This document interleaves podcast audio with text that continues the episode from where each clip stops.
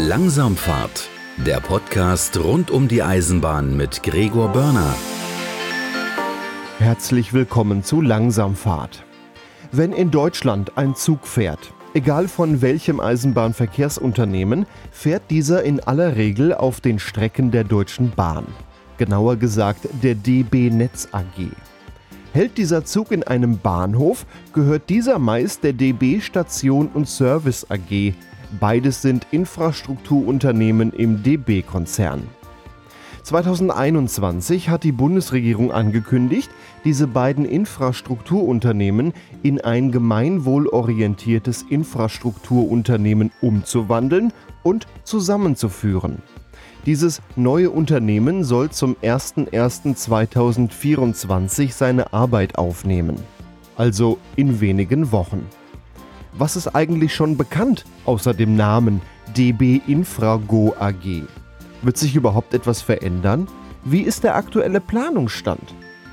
Der Verein Netzwerk Europäischer Eisenbahnen e.V. betreibt das DB Watch Blog unter db-watch.de und dokumentiert dort den Planungsstand zum gemeinwohlorientierten Infrastrukturunternehmen Infrago.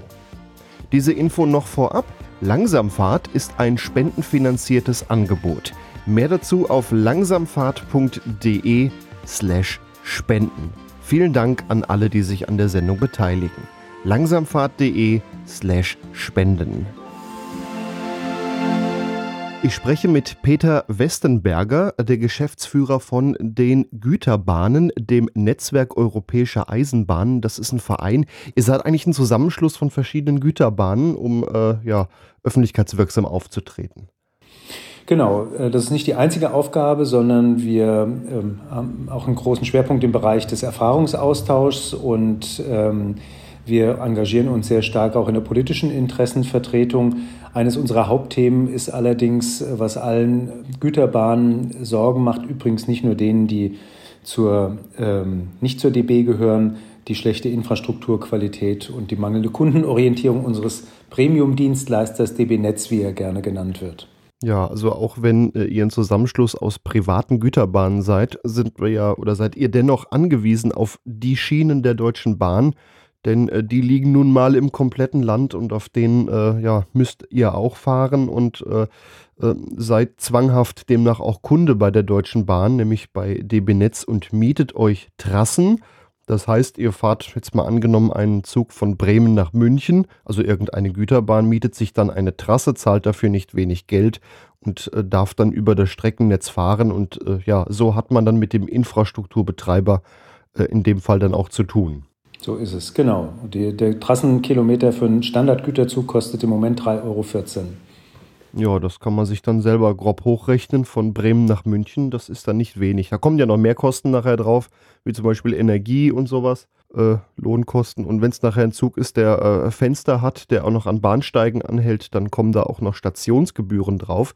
Die werden aber von einer anderen Stelle erhoben, nämlich von DB Station und Service, um das schon mal vorwegzunehmen. Das ist ja heute auch ähm, für das Thema ja, als Hintergrundwissen ganz interessant. Genau, vor allen Dingen deswegen, weil genau dieser Aspekt möglicherweise bald endet durch unser Gesprächsthema, die gemeinwohlorientierte Schieneninfrastrukturgesellschaft. Genau. Bisher ist äh, DB Netz als das Infrastrukturunternehmen für die Schienen und Strecken da und DB Station und Service für eben die Bahnsteige, die Bahnhöfe und ja, was an den Bahnhöfen eben so noch dazugehört, aus Fahrgastsicht. Genau. Ja. ja, ihr äh, betreibt als die Güterbahnen ein Blog, das DB Watch Blog. Ihr beobachtet dort quasi so ein bisschen die Deutsche Bahn und beobachtet dort auch den Fortschritt zu ja, der gemeinnützigen Infrastrukturgesellschaft, die mittlerweile den Namen Infrago bekommen hat. Genau, das machen wir jetzt seit ähm, dem Sommer diesen Jahres. Äh, die ursprüngliche Motivation, insgesamt diesen DB Watch Blog aufzusetzen, war, dass wir über einen längeren Zeitraum festgestellt haben, dass die DB immer wieder Dinge ankündigt, nicht nur im Bereich Infrastruktur, aber auf den äh, und auf den Güterverkehr konzentrieren wir uns jetzt im Moment. Und äh, wenn man ein bisschen später hinguckt, ist aber dann vieles von dem, was angekündigt wurde, doch nicht so eingetreten oder realisiert worden. Und dem wollten wir ein bisschen vorbeugen. Und die Ankündigung in diesem Fall nicht der DB, sondern der Bundesregierung, eine gemeinwohlorientierte Schieneninfrastrukturgesellschaft zu bilden innerhalb des DB-Konzerns. Die begleiten wir jetzt eben auch mit DB Watch. Also das ist ja letzten Endes eine Sache, die aus der Bundesregierung kam, die aber die Deutsche Bahn umsetzen muss. Also dann ja doch wieder ein Fall auch für das DB Watch Block. Ja, ähm, und man kann schon so weit vorausschicken, dass äh, hinter dieser Diskussion einer gemeinwohlorientierten Schieneninfrastrukturgesellschaft ja eine Idee stand, ähm, äh, einen Kompromiss zu finden zwischen den Positionen der Ampelkoalitionäre. Es gibt ja eine jahrelange Diskussion, dass man eigentlich die Infrastrukturen aus dem DB-Konzern herauslösen und in eine eigene Gesellschaft überführen müsste, weil wie schon gesagt, die Infrastruktur nicht nur von den DB Transportgesellschaften, DB Regio, DB Fernverkehr und so weiter oder DB Cargo genutzt wird, sondern auch von den äh, Eisenbahnunternehmen, die nicht zur DB gehören. Und das gibt es erst seit der Bahnreform 1994 und es ging lange Jahre überhaupt nicht gut, weil die äh, Infrastrukturbetreiber der DB die DB-eigenen Personen- oder Güterverkehrsbahnen bevorzugt haben. Und diese Diskriminierung gibt es heute nicht mehr. Das muss man klar sagen. Das ist durch Regulierung, Gesetzgebung, auch eine Änderung, also ein Kulturwandel, sage ich jetzt mal, bei DB Netz vorbei. Aber wir haben immer noch eine informelle Diskriminierung, nennen wir das, durch Informationsvorteile innerhalb des Konzerns. Naja, und ähm, jedenfalls hat man lange Jahre über die Trennung von Netz und Betrieb sehr kontrovers diskutiert. Die Gewerkschaften, das DB-Management, die SPD sind da strikt dagegen. Und ähm, Jetzt bei den Ampelkoalitionären Grüne und FDP dafür, auch CDU, CSU, ähm, obwohl sie das in ihrer früheren Regierungszeit äh, nicht realisiert haben. Und der Kompromiss im Koalitionsvertrag lautete eben jetzt innerhalb der DB eine gemeinwohlorientierte Schieneninfrastrukturgesellschaft zu gründen. Aber mehr ist dazu erstmal oder viel mehr ist dazu im Koalitionsvertrag gar nicht gesagt worden. Jetzt ist ja die Deutsche Bahn auch eine Aktiengesellschaft und eine Aktiengesellschaft ist auch immer darauf ausgelegt, Gewinn zu erwirtschaften. Jetzt waren die, diese ganzen Unterfirmen der DB ja auch Aktiengesellschaften, die DB Netz AG beispielsweise. Das hat ja in den vergangenen Jahren ohnehin nur funktioniert, indem man das eigentliche Netz auf Verschleiß gefahren hat. Denn äh, mit Einnahmen, das hat ja ohnehin nicht dazu gereicht, ähm, ja, da auch wirtschaftlich zu sein. Und ja, letzten Endes ist das Netz in einem ja, recht schlechten Zustand, kann man sagen. Dafür ist äh, zum einen diese Konstruktion quasi die ideale Voraussetzung gewesen, mit Aktiengesellschaften auch die Infrastruktur zu betreiben. Ähm, Aktiengesellschaften sind ja vom Aktienrecht her schon äh, praktisch alleine auf Gewinnerzielung ausgerichtet. In der Satzung, Unternehmenssatzung der DB Netz AG ist auch gar kein anderes Ziel formuliert heute. Und ähm, das hat dazu geführt, dass man dort, wo man am ehesten sparen kann, bei der Instandhaltung gespart hat. Und dementsprechend ist das, ähm, der Zustand und das Alter der Infrastruktur gealtert, äh, schneller als man äh, durch Ersatzinvestitionen oder eben durch eine Instandhaltung äh, diesen Prozess aufhalten konnte. Und deswegen haben wir so hohe Quali Qualitätsprobleme. Allerdings ist daran im Kern ursächlich der Bund schuld, um es mal so zu formulieren, wenn man von Schuld redet, weil er in der Bahnreform neoliberale Zeiten die Idee hatte, dass man die Infrastruktur durch Nutzerentgelte, also durch die Trassenpreise, äh, in der Weise finanzieren könnte, dass sowohl der Betrieb damit finanziert wird, als auch die Ersatzinvestitionen. Also wenn eine Brücke 150 Jahre alt ist, muss sie irgendwann mal ersetzt werden oder auch ein Tunnel muss ausgebaut werden. Und diese Rechnung ist falsch gewesen. So hohe Trassenpreise hätte man gar nicht nehmen können. Der Bau, Neubau und auch die Ersatzinvestitionen sind wie bei der Straße auch oder auch bei den, bei den Wasserwegen äh, eigentlich unstreitig eine öffentliche Aufgabe. Nur bei der Eisenbahn hat man allerdings mit der Bahnreform versucht, dieses System umzustülpen und dadurch von Bundesseite Geld für diese Ersatzinvestitionen zu sparen. Und das ist ein wesentlicher Effekt der auch äh, eben dazu geführt hat, dass die Infrastruktur überaltert ist. Und ähm, Ausdruck war eben, dass der Eigentümer der Aktiengesellschaft eben auch Gewinn aus der äh, äh DB Netz oder aus den Infrastrukturbetreibern haben wollte. Die haben bis zu 700 Millionen Euro pro Jahr an Gewinn an den Bund abgeführt. Ja, wenn das Geld eh schon knapp ist, also eigentlich gar nicht reicht, um mit den eigenen Einnahmen die ja, Instandhaltung zu gewährleisten, dann noch Gewinn daraus führen, das ist klar, dass das auf Dauer nicht gut geht. So ist es, genau. Aber genau das sollte jetzt geändert werden, indem jetzt eine gemeinwohlorientierte Infrastrukturgesellschaft entstehen soll. Eben, ja, am Gemeinwohl orientiert, nämlich dass die Züge fahren letztendlich die genau. Personenzüge, aber natürlich auch äh, ihr mit euren Güterzügen. Ja, wobei man muss klar sagen, Gemeinwohl ist nirgendwo wirklich grundsätzlich gesetzlich definiert. Also wer danach sucht, wird keine allgemeingültige DIN-Norm oder sowas für Gemeinwohl finden. Und ähm, deswegen ist klar, dass allein die Formel gemeinwohlorientiert handeln zu müssen, ein Management von so einer Infrastrukturgesellschaft immer noch ähm, ein bisschen ratlos zurücklässt, was es denn jetzt genau äh, mit dem Geld, mit den Einnahmen, mit den zur Verfügung gestellten Mitteln vom Bund machen muss. Und wir haben von Anfang an gesagt, äh, klingt erstmal richtig, gemeinwohlorientiert, weil die Infrastruktur, ähm, egal ob das jetzt eine Schieneninfrastruktur ist oder Wasserleitungen, Stromleitungen, Schulen, Kindergärten, ähm, die haben grundsätzlich eigentlich einen Gemeinwohlauftrag. Aber der muss halt schon noch mal ein bisschen spezifischer definiert werden. Und da hat sich bisher bei der Bundesregierung ganz lange nichts getan. Seit wenigen äh, Tagen gibt es, wir haben da übrigens auch mal ein bisschen vorgedacht und mal Material rübergegeben, so eine erste, ich nenne das mal Wolke von Begriffen, ähm, wo eben auch die äh, Kapazität auf der Schiene, die hohe Qualität, also wenig Störungen, Pünktlichkeit äh, drin auftauchen. Im Moment stehen aber die Begriffe nur nebeneinander.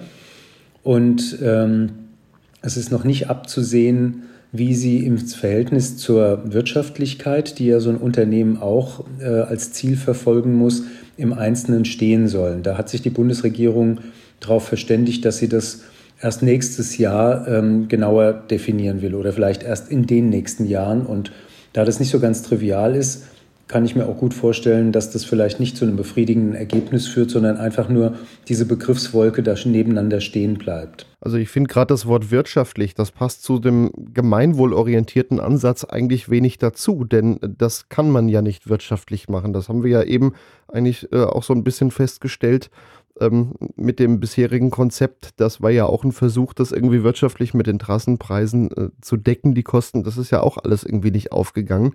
Aber jetzt ähm, versucht man das wieder auf Wirtschaftlichkeit. Dabei sind so Sachen wie Autobahnbrücken, da denkt ja auch keiner so wirklich an die Wirtschaftlichkeit. Die werden gebaut, weil wir eine Infrastruktur brauchen. Nicht anders darf man das bei den Schienenwegen eigentlich ja betrachten, die ja auch gebraucht werden per se. Ja, ich, da bin ich nicht ganz äh, einer Meinung. Also der, der, die Notwendigkeit, wirtschaftlich zu agieren, die ähm, gibt es aus unserer Sicht schon für die Infrastrukturbetreiber. Und zwar egal, ob das jetzt nochmal ähm, Schulbau ist ähm, oder auch eine Eisenbahnstrecke oder eine Autobahnbrücke. Wirtschaftlich ist ja auch in, dem, in der Weise zu verstehen, dass ein effizienter Umsatz der zur Verfügung gestellten Mittel ähm, erreicht wird, um das eigentliche Ziel, nämlich diese nutzbare Infrastruktur bereitzustellen, zu erreichen. Also ich mache es jetzt mal weg von der Eisenbahn mit einer Schule. Wenn ich eine Schule ohne Wärmedämmung habe, dann gebe ich ganz schön viel Geld für Heizkosten aus. Und ähm, das ist eben auch eine Frage der Wirtschaftlichkeitsberechnung, äh, ob ich da einen Haufen Energie einspare, wenn ich eine andere Heizung und eine Wärmedämmung mache. Das ist für mich auch wirtschaftliches Handeln, was dann eben auch den, die Grundfunktion der Schule weiterhin bereitstellt. Und bei der Eisenbahn müssen wir auch aufpassen, äh, dass natürlich nicht, wenn Geld von staatlicher Seite zur Verfügung gestellt wird, ähm, dort bei Ersatzinvestitionen, bei Neubau selbst bei der Instandhaltung Dinge getan werden, die in dem Sinne unwirtschaftlich, also ineffizient sind. Deswegen muss man schon einen wirtschaftlichen Betrieb als äh, Infrastrukturbetreiber durchaus anreizen und ansteuern. Ähm, muss so ein Unternehmen Gewinn erwirtschaften? Wir haben das in der Schweiz beispielsweise ganz klar geregelt im dortigen Eisenbahngesetz, dass die Infrastrukturen nicht gewinnorientiert arbeiten. Ein normales Wirtschaftsunternehmen macht ja einen Plan und da wird äh, ein Gewinn angestrebt, geplant. Und der wird dann verfolgt und hoffentlich klappt es dann auch am Jahresende. Und diesen Mechanismus, den möchten wir gerne bei der Infrastrukturgesellschaft ähm, ausgesetzt sehen, so wie in der Schweiz, weil dann eben klar ist, man muss auf die schwarze Null und auf die eigentliche Leistung, nämlich die Infrastruktur bereitzustellen, hinarbeiten. Ja, vielleicht wäre das ja dann die Möglichkeit, sich da in der Schweiz das abzugucken, dass äh, äh, man von denen lernen kann und das auch auf diese Art lösen kann. Ja. Jetzt ist ja ursprünglich gefordert worden, diese neue Infrastrukturgesellschaft aus dem DB-Konzern herauszulösen. Sie hatten eben schon gesagt, das äh, wird schon nicht mehr passieren. Man versucht das jetzt im DB-Konzern. Warum? Das ist eine Festlegung schon vom Koalitionsvertrag und das ist, glaube ich, da verrät man kein Geheimnis darauf zurückzuführen, dass die ähm, SPD und ähm, die EVG, also die Gewerkschaft, äh, Eisenbahn- und Verkehrsgewerkschaft, genau wie das DB-Management allergrößten Wert darauf legen, dass der sogenannte integrierte Konzern erhalten bleibt, also dass ähm, die Infrastrukturgesellschaft im Konzern bleibt. Und deswegen ist das im Koalitionsvertrag äh, schon ausgeschlossen worden, dass sie außerhalb des DB-Konzerns organisiert wird. Aber ähm, aus unserer Sicht ist das nicht unbedingt äh, ein Problem. Entscheidend ist, nach welchen Kriterien, und das kann eben und soll eben auch gesetzlich festgelegt werden, diese Schieneninfrastrukturgesellschaft arbeitet. Sie muss eben nicht gewinnorientiert arbeiten, während die anderen konzernangehörigen Gesellschaften, also DB Fernverkehr beispielsweise oder DB Systemtechnik, die sollen durchaus wie normale Unternehmen agieren können. Aber dann müssen sie innerhalb des Konzerns zwei verschiedene Steuerungsregime etablieren. Geht aber. Gibt es auch in der Schweiz. Ja, ist halt aufwendiger, das dann so ein bisschen mehr auseinanderzuhalten, aber durchaus eine lösbare Aufgabe.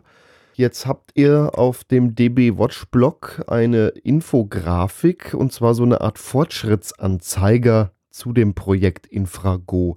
Man sieht da einen Zug, an dem diverse Wagen schon dranhängen, aber man sieht auch, dass nebendran auf Abstellgleisen diverse weitere Wagen stehen und jeder Wagen steht eigentlich für einen Meilenstein man sieht aber auch, der Zug hat eigentlich gleich Abfahrt, aber die Abstellgleise sind noch gut gefüllt. Also welchen äh, Status hat denn aktuell das Projekt Infrago?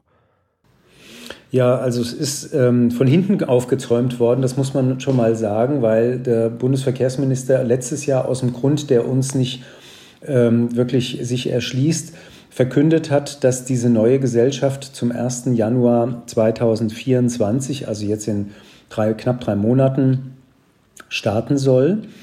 Ähm, aber aus unserer Sicht eben, das symbolisieren eben diese Waggons, ganz viele der Fragen, die man geklärt haben muss für so eine Gesellschaft, ähm, noch auf dem Abstellgleis stehen, also noch nicht angekoppelt sind. Man hat äh, Berater beauftragt, ähm, wie zum Beispiel die Steuerung aussehen soll, ob es eben eine Gewinnorientierung gibt, ja oder nein, wie die Ziele des Unternehmens genau aussehen.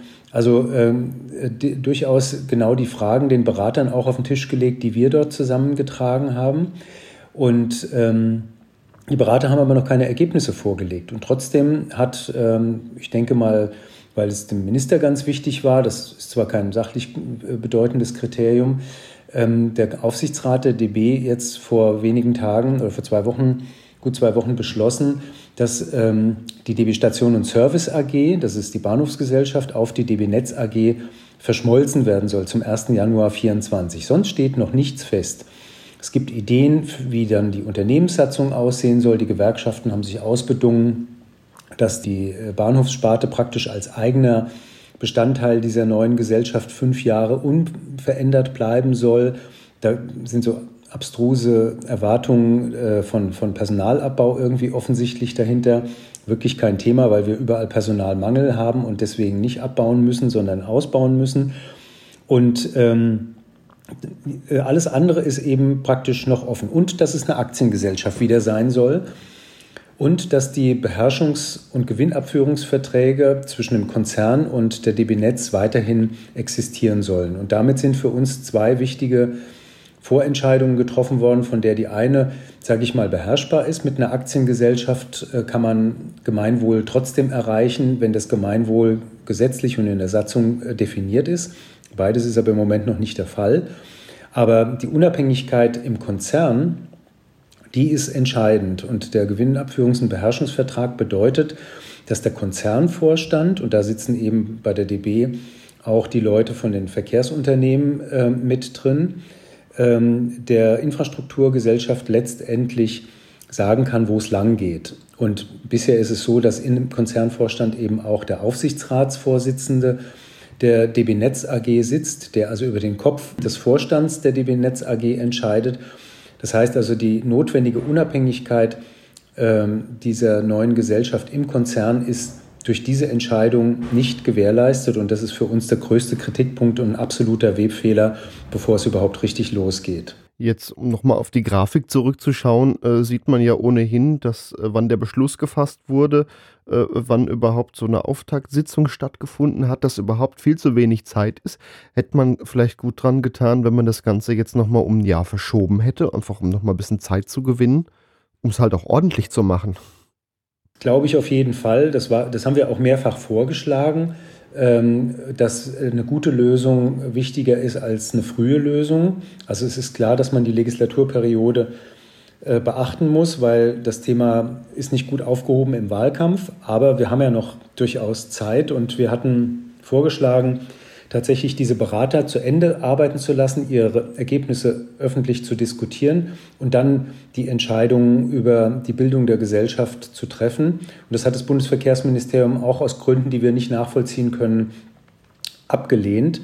Ähm, äh, also ich habe den Eindruck manchmal, dass man sich mit dieser heißen Kartoffel nicht zu lange befassen wollte, durch den äh, Zusammenschluss der beiden Gesellschaften quasi Vollzug des Koalitionsauftrages vermeldet und äh, dann sagt, jetzt lassen wir die alle erstmal arbeiten und ihre beiden Gesellschaften zusammenführen und dann gucken wir mal, was wird. Das ist deswegen plausibel, weil es, wie gesagt, relativ große Kräfte gibt, die eigentlich an der derzeitigen Struktur und Arbeitsweise im Konzern nichts ändern wollen. Und wir halten das für einen Riesenfehler, weil eben diese Arbeitsweisen und diese Prämissen, die für die äh, Infrastruktur bisher gegolten haben, so stark an der äh, schlechten Qualität im Schienennetz beteiligt sind, dass es dringend ähm, verändert werden muss. Alleine mehr Geld in das Unternehmen reinzukippen, wird auf jeden Fall nicht helfen. Wenn man sich die Reaktion der DB so anschaut, hat man allgemein so den Eindruck, äh, man müsste da jetzt nicht zwingend was verändern. Also ja, die Absicht, was zu verändern, geht nicht von denen, von denen aus der DB aus. Das ist halt der politische Beschluss, der jetzt halt da ist, äh, wo man sich jetzt irgendwie, ja, vielleicht auch versucht, ein bisschen mit zu wehren, indem man ein bisschen langsam macht und das erstmal so alles ein bisschen offen lässt. Ja, die DB hat äh, einen Aspekt, der durchaus seine Berechtigung hat bei ähm, dem Anlaufen der Diskussion, also nach der Regierungsbildung, sehr stark in den Vordergrund gestellt, nämlich das Geld für die Sanierung der Infrastruktur. Also wir hatten ja schon darüber gesprochen, dass eben diese Unterfinanzierung bei den Ersatzinvestitionen im bestehenden Netz dazu geführt hat, dass sehr vieles überaltert ist und ähm, nicht mehr richtig funktioniert und ähm, der sogenannte Sanierungsrückstau ähm, auf äh, ungefähr 90 Milliarden Euro angewachsen ist, also um quasi die Infrastruktur wieder in einen guten Zustand äh, zu bringen. Und das ist das Thema, mit dem die DB ähm, seit eineinhalb Jahren ähm, die Politik beschäftigt hat und erfreulicherweise hat die Politik da auch reagiert. Aber das, ich nenne es mal, ähm, halbe Ablenkungsmanöver von dem zweiten wichtigen Teil, nämlich der Änderung der Strukturen, die dann auch diese vielen neun Milliarden Euro effizient verbauen und umsetzen sollen, das ist äh, gleichzeitig gelungen. Also über diese äh, notwendigen Strukturreformen und die Änderung der Arbeitsweise der, der äh, neuen Gesellschaft wird erst jetzt überhaupt gesprochen. Und ähm, das äh, ist aus unserer Sicht ähm, ein großes Risiko, weil wir die Befürchtung haben, dass da der Wille überhaupt mitzuwirken äh, im Unternehmen, im Verkehrsministerium, auch bei der Gewerkschaft EVG in dem Moment erlahmt, wenn die Gesellschaft gegründet ist und die Milliarden zur Verfügung gestellt werden. Wird denn ausreichend Geld überhaupt zur Verfügung gestellt werden, um jetzt diesen Investitionsstau, den wir jetzt hier haben, äh, auch nachhaltig beheben zu können? Was natürlich auch mit einschließt, wie jetzt das Beispiel Riedbahn zeigt, die jetzt für ein halbes Jahr komplett äh, gesperrt wird für Bauarbeiten. Das ist ja an vielen Stellen notwendig. Ja, ähm, also erstmal, es gibt eine politische Beschlussfassung äh, im Koalitionsausschuss vom März, dass man, und zwar mit Bezug auf Planungen der DB, für die Jahre 24 bis 27, also für vier Jahre, alleine 45 Milliarden Euro zusätzlich zur Verfügung stellen will. Und das ist eine extreme Größenordnung, ähm, die, um mal zum Vergleich zu sagen, im Moment gibt man für einen Teil, nämlich Neu- und Ausbau, also zusätzliche Strecken pro Jahr 2,3 Milliarden Euro aus. Nur um das mal ins Verhältnis zu setzen, wie viele 40 Milliarden, also 2,3 Milliarden sind ziemlich wenig für so ein großes Land. Da sind Österreich und die Schweiz schon weiter. Äh, aber trotzdem 40 Milliarden oder 45 Milliarden sind ein Haufen Geld. Und ähm, insofern, da ist tatsächlich jetzt von Seiten der Bundesregierung, das ist auch klar ein Verdienst von, von Bundesverkehrsminister Wissing, endlich mal auf den Tisch gehauen worden und gesagt worden, das geht nicht, einfach das Netz nur gesund zu beten, ihr müsst auch wirklich Geld zur Verfügung stellen. Ähm, Jetzt kommen die Mühen der Ebene, das muss verbaut werden und so weiter. Aber da gibt es erstmal ähm, jetzt eine, eine, ganz andere Möglichkeit als vorher. Die Frage ist nur, wo äh, gehen die Gelder im Einzelnen hin und wie effizient werden sie eingesetzt werden? Und da haben wir noch extrem große Fragezeichen. Vor allem bei der Frage, wohin geht das Geld? Die Sanierung der, der Strecken, ähm, Riedbahn ist jetzt angesprochen worden. Es betrifft auch noch andere sogenannte Hochleistungs-, also von der DB sogenannte Hochleistungskorridore, aber eigentlich betrifft es fast das ganze Netz. Ist eine, eine Riesenaufgabe und gleichzeitig müssen wir aber Neu- und Ausbau auch beschleunigen, wenn wir mehr Verkehr fahren wollen. Heißt, eigentlich reicht das Geld, was noch zusätzlich hinzukommt, nicht aus. Sie sagten 45, vorher was von 90, die gebraucht werden. Also eigentlich müsste da schon direkt aufgestockt werden, wobei man auch nicht alles auf einmal machen kann. Die Baufirmen, die sind ja auch nicht einfach da. Genau, also für, für vier Jahre sind 40 Milliarden Euro und vor allen Dingen mit dem kurzen Vorlauf schon extrem viel Geld. Deswegen sagen wir ja auch, äh, für die Möglichkeit, äh, wenn das jetzt planrechtlich, vergaberechtlich und äh, baukapazitätsmäßig nicht komplett umgesetzt werden kann, brauchen wir unbedingt diese Infrastrukturfonds, die ähm, auch in der Schweiz existieren, wo Geld überjährig verwendet werden kann. Hierzulande ist ja so, wenn das Geld am Jahresende nicht ausgegeben ist, verfällt es und muss wieder neu vom, vom Bundestag bewilligt werden. Und in der Schweiz haben die, in Österreich auch, so eine längerfristige Finanzierung über sogenannte Fonds, wo auch äh, das Geld dann noch im Folgejahr ausgegeben werden kann, wenn mit der Baustelle was schiefgelaufen ist oder planungsrechtlich Verzögerungen eingetreten sind. Und das wäre ganz wichtig. Grundsätzlich ist es aber schon so, dass der Politik, glaube ich, klar ist, dass nicht nach 27 dann die, die Ausgaben wieder runtergefahren werden können, sondern dass wir in der Richtung weitermachen müssen, wenn wir das Schienennetz wirklich A modernisieren und deutlich, äh, B deutlich ausbauen wollen. Also jedes Jahr bräuchte man eigentlich so eine Hausnummer an Geld oder pro vier Jahre. Also wir haben mal gerechnet, das war vor der großen Inflation. Ähm, nicht, nicht wir haben gerechnet, sondern wir haben Zahlen aus dem Verkehrsministerium, die mit der DB abgestimmt waren, übernommen, dass bis zu 6 Milliarden Euro pro Jahr in Neu- und Ausbau gesteckt werden können ähm, wenn man wirklich den, äh, die Listen von, von Projekten, die im Bedarfsplan Schiene als Neubauprojekte drinstehen, A, umsetzen will und B, so bauen ähm, möchte, dass es nicht den laufenden Betrieb total behindert. Und das ist halt ungefähr das Dreifache von dem, was wir bisher haben. Ja, da muss auf jeden Fall zukünftig auch noch viel passieren, damit äh, eben jetzt nicht einmal viel gemacht und dann wieder einschläft. Ist denn da schon bekannt, ob diese Infrago dieses Fondsmodell äh, benutzen kann oder ob das da drin vorgesehen ist oder wird das wahrscheinlich so bleiben, dass äh, Gelder dann verfallen, die nicht rechtzeitig genutzt werden können? Das ist ja eine politische Frage. Also die DB und die gesamte Eisenbahnbranche sind da einer Meinung. Ähm, die Widerstände an der Stelle kommen aus dem Finanzministerium und aus äh, den Reihen der Haushaltsabgeordneten im Bundestag die bei so einer längerfristigen Festlegung von Budgetmitteln natürlich ähm, fürchten, ihren Einfluss oder ihre Gestaltungsmöglichkeiten äh, zu verlieren. Äh, wobei das ist natürlich eigentlich der Politik nicht fremd, äh, Gesetze zu beschließen, von denen man genau weiß, dass sie auch in den Folgejahren bestimmte äh, ähm, Kosten ganz zwingend ähm, äh, verursachen, beispielsweise Kindergärten oder solche Sachen.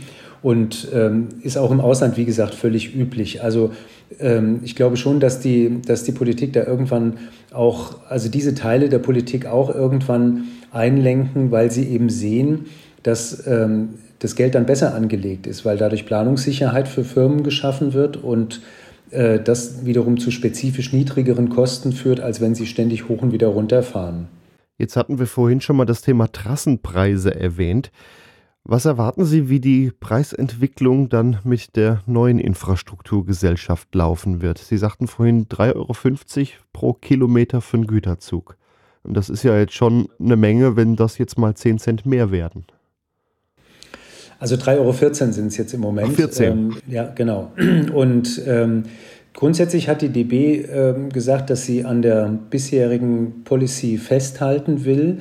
Die lautete mal, dass die Trassenpreise im Schnitt, das ist allerdings auch vor der Inflationssteigerung, 2,4 Prozent pro Jahr ansteigen sollen. Und abgeleitet hat die DB das ähm, daraus, dass eben auch die Kosten steigen, Personalkosten und Energiekosten und so weiter, Materialkosten. Und die Trassenpreise ja vom Prinzip her auf der Einnahmenseite dazu dienen sollen, den Betrieb des Netzes ähm, auch zu finanzieren. Da gibt es jetzt viele Diskussions, ähm, äh, Diskussionen darüber, ob diese Grundidee eigentlich so richtig ist, dass man ähm, mit äh, jedem neuen Kilometer Zug eigentlich den gleichen Preis fährt wie oder den gleichen Preis bezahlt wie die ganze Menge von Zügen, die bisher schon fahren. Wenn man mehr Verkehr anreizen will, müsste man eigentlich dafür sorgen, dass nach dem Grenzkostenprinzip die zusätzlichen Züge günstigere Trassenpreise oder niedrigere Trassenpreise bezahlen müssen. Das ist so eine, eine Systemdiskussion, ähm, die seit, seit Jahren äh, schon läuft und äh, nicht beantwortet ist, die aber von der Politik letztendlich geklärt werden muss. Ähm, Im Moment haben wir ohnehin durch die Inflation in dem jetzigen System äh, vor uns, dass eigentlich die Trassenpreise noch stärker steigen als diese 2,4 Prozent. Also jetzt für nächstes Jahr sind beispielsweise von DB Netz erstmal 4,5 Prozent gewünscht worden. Die müssen von der Bundesnetzagentur geprüft und auch genehmigt werden. Aber in dieser bisherigen Logik steigen die Trassenpreise immer weiter äh, an. Und man sieht es ja bei der Autobahn im Unterschied dazu. Die Lkw-Maut, es gibt ja keine Pkw-Maut, aber eine Lkw-Maut gibt es. Die Höhe der Lkw-Maut bemisst sich auch nach der Menge von Fahrzeugen, die auf der Straße unterwegs sind. Je mehr auf einer Straße fahren, desto niedriger die Kosten für den Einzelnen, weil die ähm, äh, Gesamtkosten, die durch die Einnahmen gedeckt werden sollen, im Prinzip gleich bleiben. Jetzt mal ein bisschen vereinfacht gesagt. Und bei der Eisenbahn wird eben dieser Mechanismus nicht dadurch gezogen, dass man die neuen, ähm, die, die neuen äh, Züge, die man aufs Netz bekommen möchte, durch Verkehrswachstum begünstigt durch niedrigere Trassenpreise und damit durch die Gesamteinnahmen erhöht, sondern der Widerstand durch die Trassenpreise bleibt eigentlich immer gleich hoch.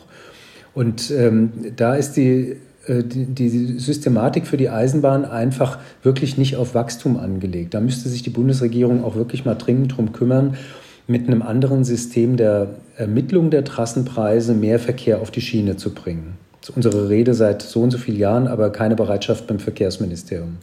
Jetzt ist es ja trotzdem deutlich teurer, einen Zug über die Schiene fahren zu lassen, als das mit dem LKW, denn äh, die zahlen vergleichsweise wenig dann an Maut. Vielleicht kann man das System ja auch so umstellen, ja, die Netzkosten, die äh, trägt der Bund in Form von Ausbau, Reparatur und so. Und mit Trassenpreisen so Sachen wie Personalkosten auf den Stellwerken. Äh, vielleicht kann man sich ja auch in die Richtung dann irgendwann mal orientieren. Aber das ist jetzt Zukunftsidee.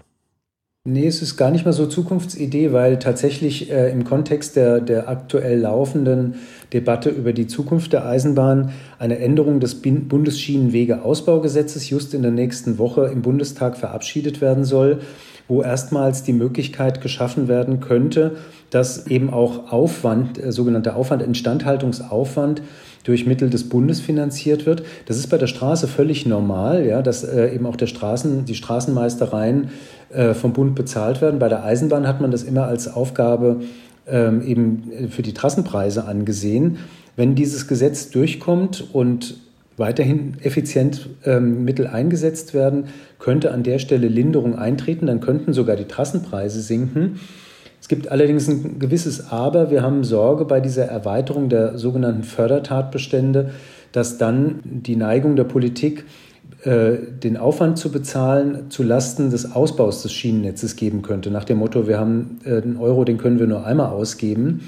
Und äh, das wäre durchaus nicht in unserem Sinne. Also da muss man tatsächlich aufpassen, dass diese an sich sinnvolle Maßnahme nicht dazu führt, dass wir dann uns an der Zukunft vergehen und den Ausbau vernachlässigen.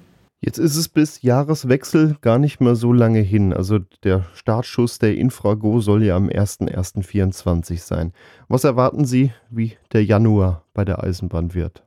Also für uns wird sich da äh, leider ganz wenig ändern, weil die äh, DB wird natürlich jetzt in ihren Infrastrukturgesellschaften zunächst mal damit befasst sein, die relativ geringen ähm, Veränderungen ins Organigramm zu übertragen, die diese Verschmelzung bedeutet, ein gemeinsames Budget aufzustellen für die neue Gesellschaft, verschiedene Genehmigungen einzuholen. Für die Eisenbahnverkehrsunternehmen, äh, glaube ich, wird sich durch diese Verschmelzung erstmal fast gar nichts ändern. Es gibt ein Risiko, dass nämlich der Wegfall der Stationspreise, über die wir am Anfang ge gesprochen hatten, weil nämlich die Gesellschaft, die die Stationspreise äh, heute erhebt, die DB Station und Service, wegfällt durch die Verschmelzung, umgelegt werden auf alle Verkehrsarten. Verkehrsarten sind Personenfernverkehr, Personennahverkehr, Schienengüterverkehr.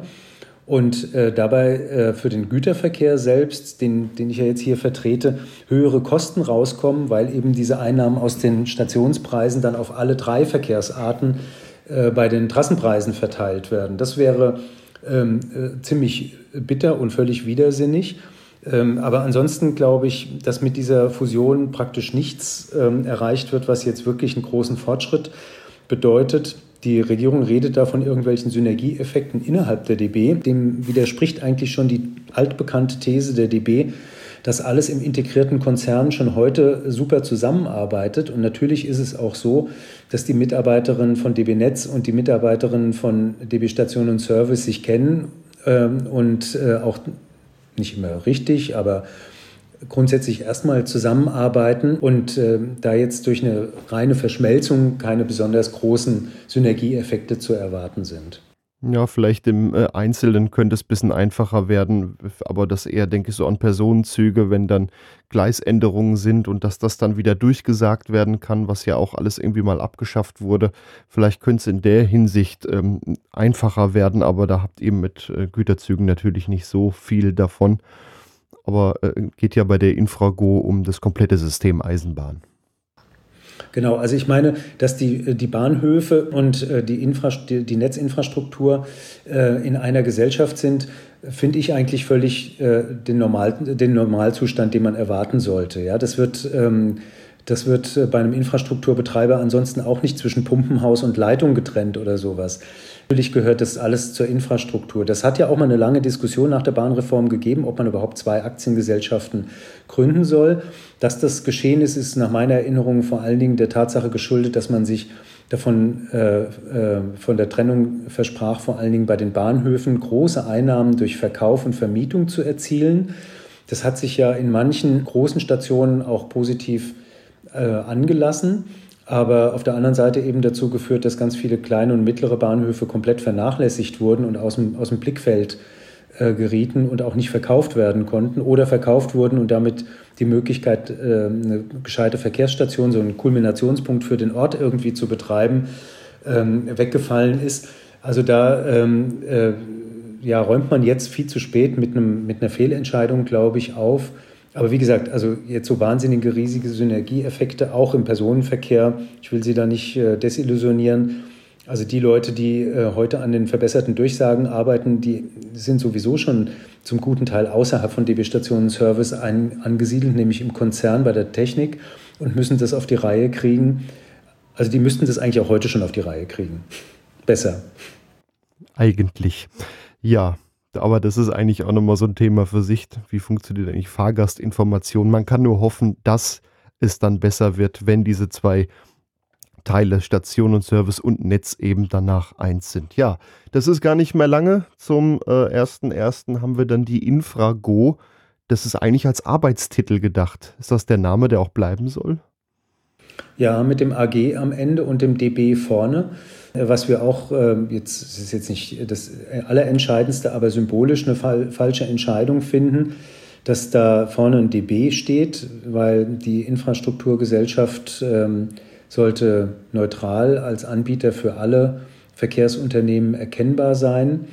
Und wir haben dann die etwas abstruse Begründung äh, im Verkehrsministerium gehört, dass man ja beim Betreten eines Bahnhofs klar erkennbar, äh, äh, klar erkennen müsste, äh, welchen, wessen Grund man betreten würde. Und deswegen müsste weiter der DB-Keks äh, oben auf dem Bahnhof stehen. Das ist natürlich alles ähm, an Haaren herbeigezogen und diesen Wünschen, diesen abstrakten Wünschen des großen integrierten Konzerns ähm, geschuldet. Also ja, genau. Also die Infrago bleibt als Name Und äh, ich habe jetzt schon mal eine kleine Verballhornung gehört, die gut zu der politischen Situation passt, nämlich Infrago. Also es gibt noch ganz viele Fragen zur Infrago. Und ähm, wir haben auch noch ein kleines Wortspiel gemacht. Infrago wurde dann bei irgendwem, ich glaube, Verkehrsministerium übersetzt mit Infrastrukturgesellschaft gemeinwohlorientiert, GO. Und wir haben dann gesagt, naja, man kann es auch genauso lesen, dass man sagt, Infrastrukturgesellschaft gewinnorientiert, so wie bisher. Also das ist, es gibt keine Planung bisher für 2024, äh, aus der wir ablesen könnten, ob diese neue Gesellschaft wirklich auf Gewinn verzichtet. Ähm, und da bin ich mal gespannt, was da kommt. Ja, ich bin auch gespannt, wie das dann werden wird. Es ist ja nicht mehr lange hin. Vielen Dank an Peter Westenberger, Geschäftsführer von den Güterbahnen, dem Verein Netzwerk Europäischer Eisenbahnen. Vielen Dank für das Gespräch. Ja, gern geschehen. Vielen Dank auch. Das war's wieder für heute mit Langsamfahrt. Habt ihr Themenvorschläge, Kritik oder Anregungen? Auf langsamfahrt.de gibt es ein Kontaktformular oder ihr schreibt mir über die sozialen Netzwerke Facebook, Twitter, Mastodon oder Instagram. Ihr findet diesen Podcast dort unter Langsamfahrt. Ganz neu findet man Langsamfahrt auch bei Mastodon unter langsamfahrt.podcasts.social. Würde mich freuen, wenn wir uns dann da auch mal lesen. Langsamfahrt.podcasts.social. Tschüss, bis zum nächsten Mal. Das war Langsamfahrt, der Podcast rund um die Eisenbahn. Weitere Informationen gibt's im Netz unter langsamfahrt.de.